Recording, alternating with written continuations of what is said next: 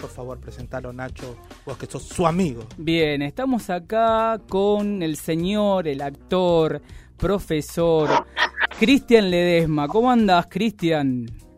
Hola Nacho, hola a todos, ¿cómo va? Bien, estoy acá con mi compañero Ricardo, que, te, que es mi compañero de la radio. Sí, sentimental de la radio. Bien, a ver.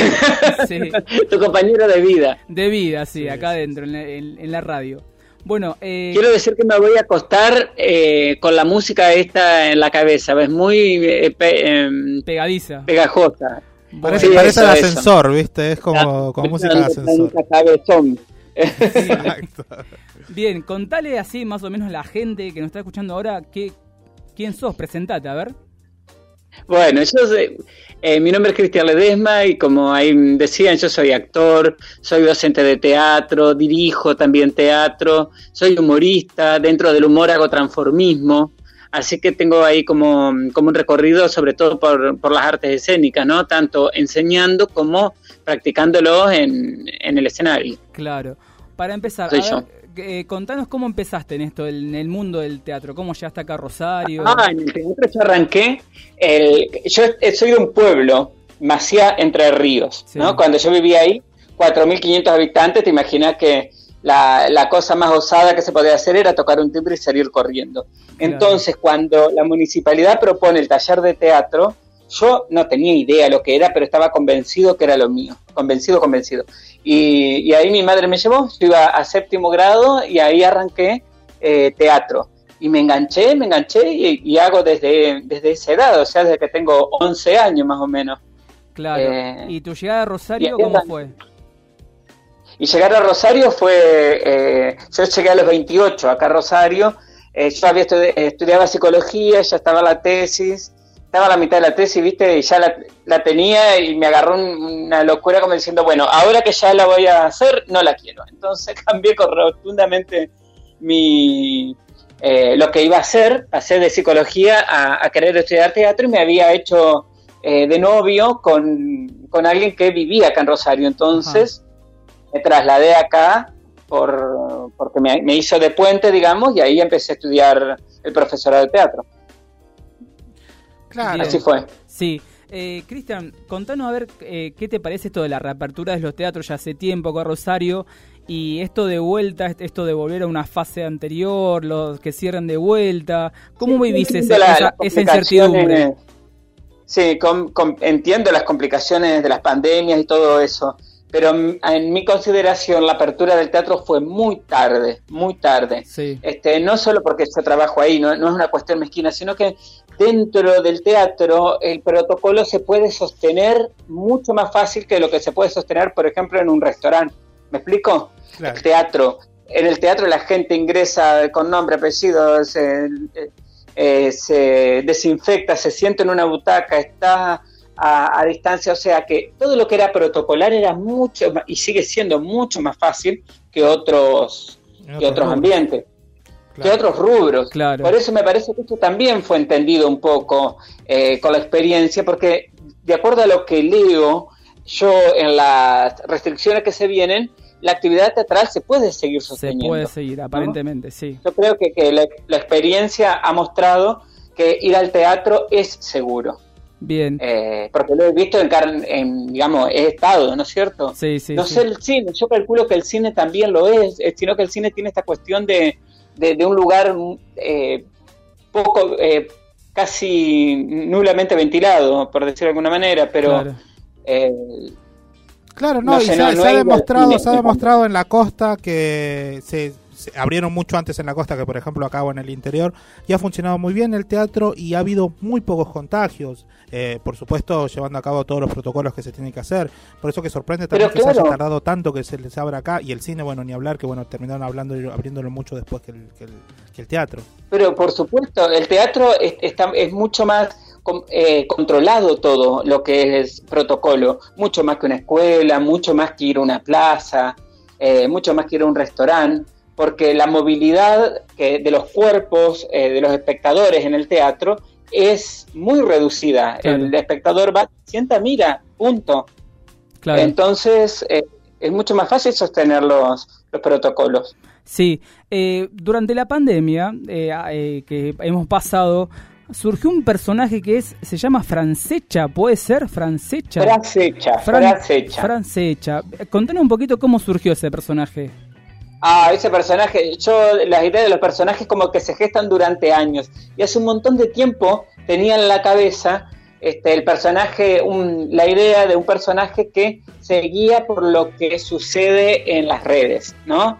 Cualquier parecido con la realidad eh, corre por, vuestra interpretación. Claro, sí, sí, sí. Estos personajes son, viven en la red, eh, creen que la realidad es la red, se discuten con gente de las redes, que en años atrás sucedía con la televisión, ¿no? Claro. Eh, entonces todo su mundo, el, contacto real con, las personas es muy limitado y el contacto con redes es bastante florido. Entonces a partir de esa hipótesis, si se quiere, de esa idea, eh, creé y armé lo que es el personaje de Frasecha, que es una señora grande, que está instalada sola frente a la computadora.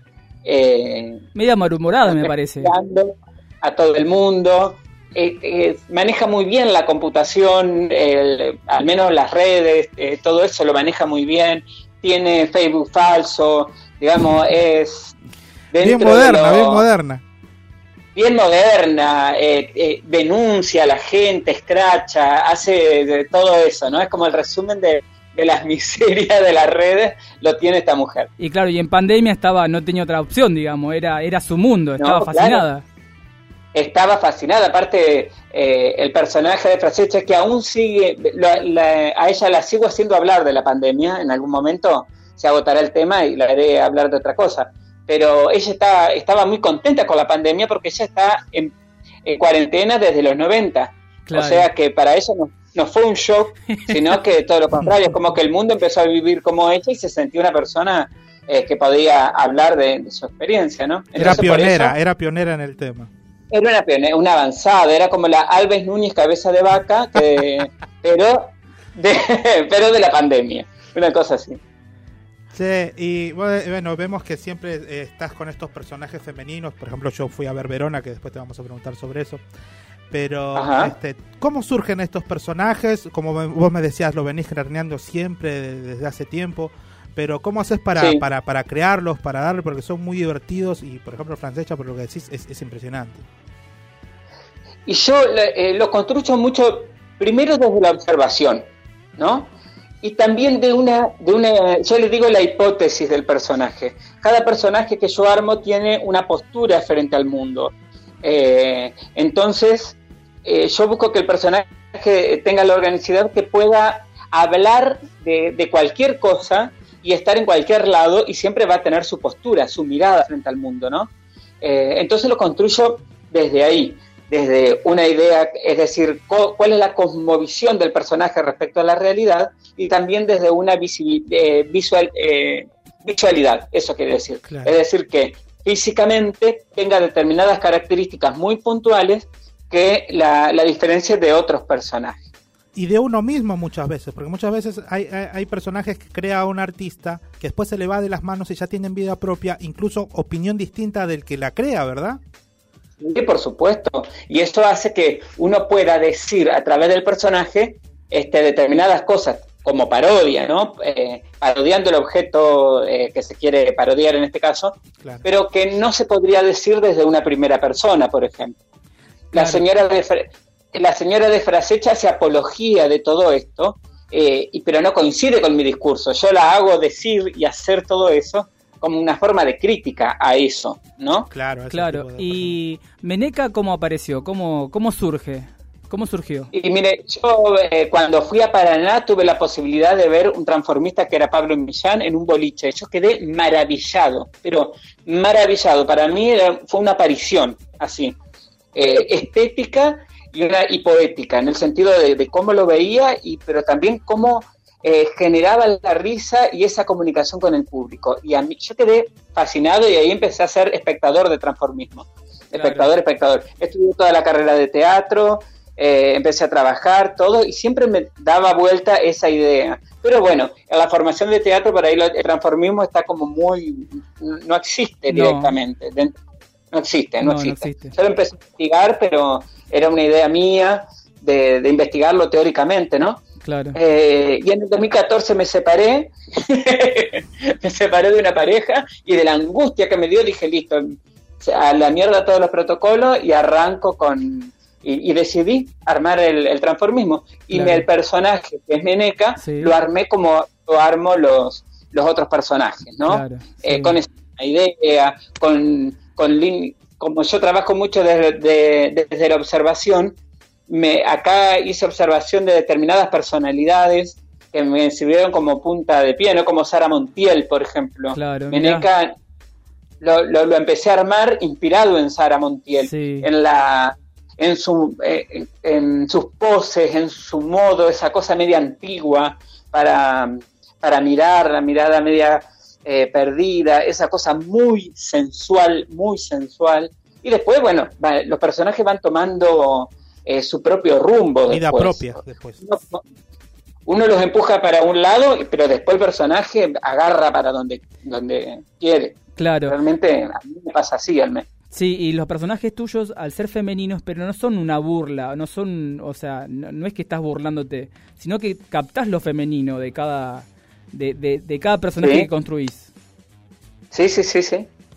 Eh, sí, es así. Nunca es una burla. Claro, por eso. Porque para burlar, eh, porque, porque es un trabajo de construcción. Exacto. Yo no me puedo burlar de algo que estoy construyendo eh, bueno, en lo puedo ridiculizar en todo eso caso, sí, ¿no? Eso sí, claro. Eso sí, pero la burla siempre es algo que uno hace respecto a un tercero que está por fuera y cuando uno construye es el personaje. Bien. Claro. Che, este, ahora sabiendo un poco de lo tuyo. Sí, decime. Sí. No, te, no, no, de, no te comentaba de, la, obra esta, creo que es la última obra que estás haciendo, que es Verona, que tuve el placer de ver, donde participa acá nuestro compañero Nacho también. Este, ¿Cómo surgió esta obra? La verdad que a mí me gustó mucho y, decir, bueno, para el que no lo sabe, que son todo interpretadas por tres hermanas, que las tres son, bueno, están interpretadas por actores hombres y este y que hacen, interpretan a tres hermanas. Eh, ¿Cómo sigue esto? ¿Cómo, cómo, ¿Cómo llegaste a la obra? ¿Y cómo, cómo les está yendo? Convocado. Yo llegué convocado porque los que hacen las tres hermanas, justamente, eran eh, formaban parte de un equipo que trabajaba en una sala, que sigue estando Sala Tandaba, sino que ahora no están todos allí.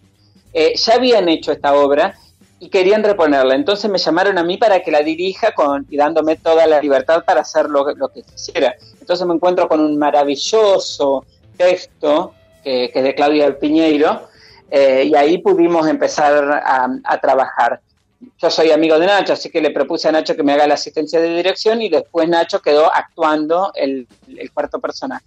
Eh, pero en realidad caí de invitado a esa obra y tuve la suerte de caer de invitado para, para, para poder encontrarme con ese texto y, ese trabajo, del cual estoy muy contento, estoy muy satisfecho con Verón. ¿Y es difícil la dirección, o, sea, dirigir a hombres que se, mm, se montan en mujeres y tienen, y tienen que hacer personajes de mujeres?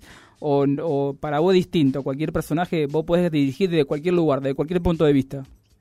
No, es que yo dirijo actores y actrices, o sea, y el, el rol que les toca abordar eh, no, no, no, me, no me resulta complejo en relación a eso sí que por ahí puede ser complejo para el actor o la actriz. Claro. Digamos, pero y en ese caso, bueno, yo sugeriría que no lo hagan y listo. Pero cuando el actor o la actriz tiene claro que su personaje es un rol, que puede ser hombre, puede coincidir con su género o puede no coincidirlo, Exacto. Eh, no pasa nada. Es actores. No, no, no hay gran diferencia en eso. Bien, ¿y de qué lugar te, te, sentís más cómodo? ¿En la actuación, como docente, como director? Y todos tienen sus, sus, lados lindos. Yo si tuviera que elegir algo, hoy por hoy, digo, de, de, este, estas tres eh, posibilidades, hoy estoy más como copado con la dirección. Exacto, sí, sí.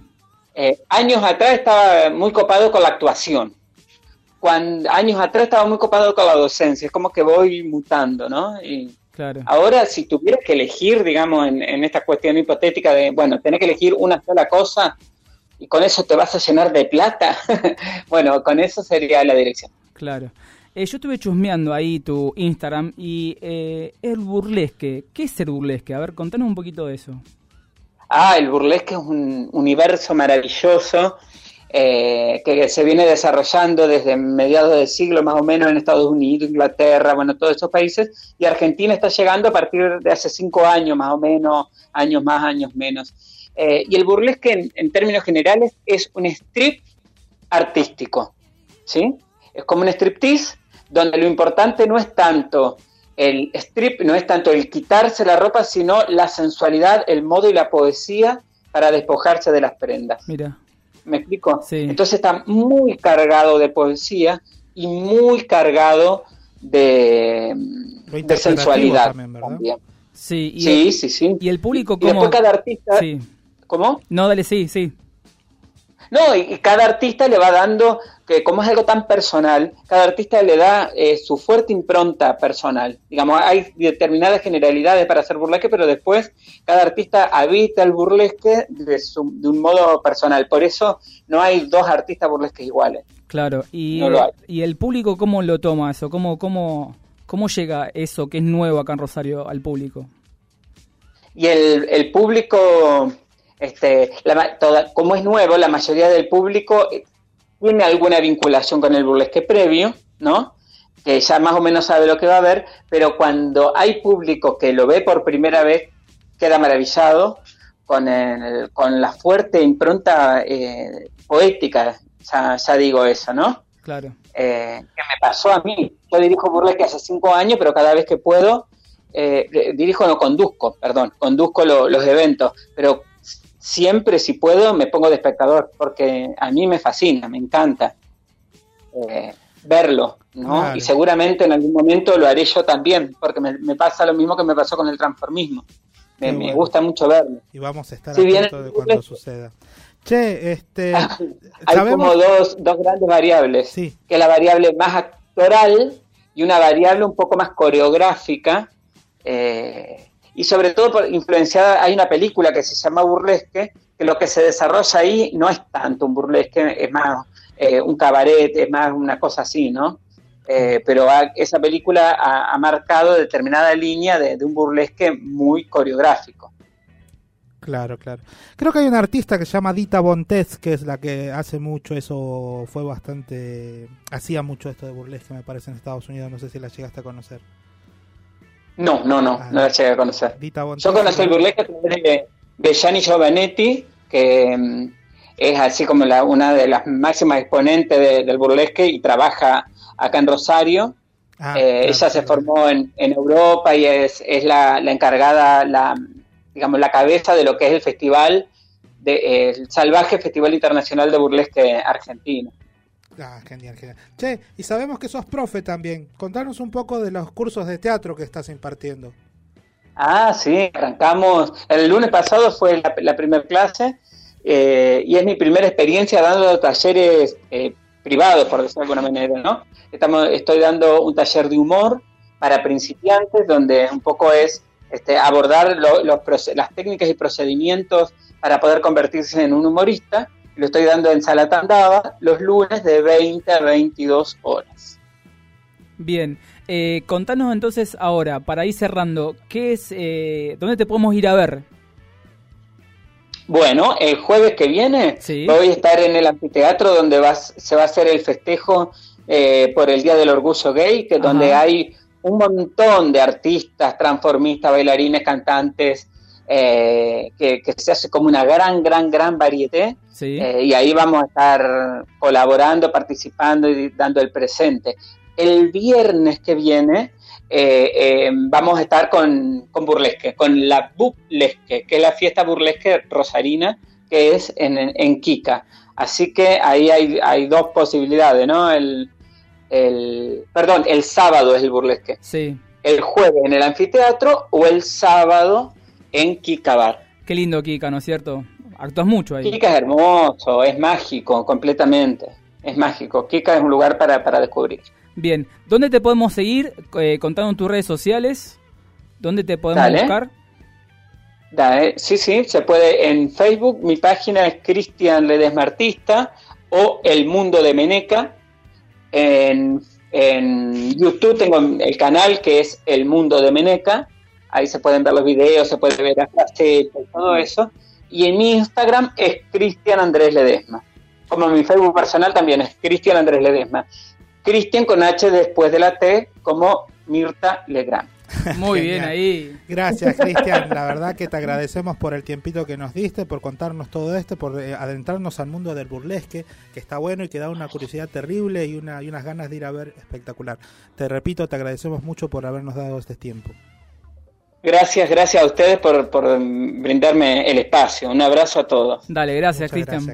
Hasta luego. Y me quedo cantando la música del, del Planeta Cabezón. Dale, por favor.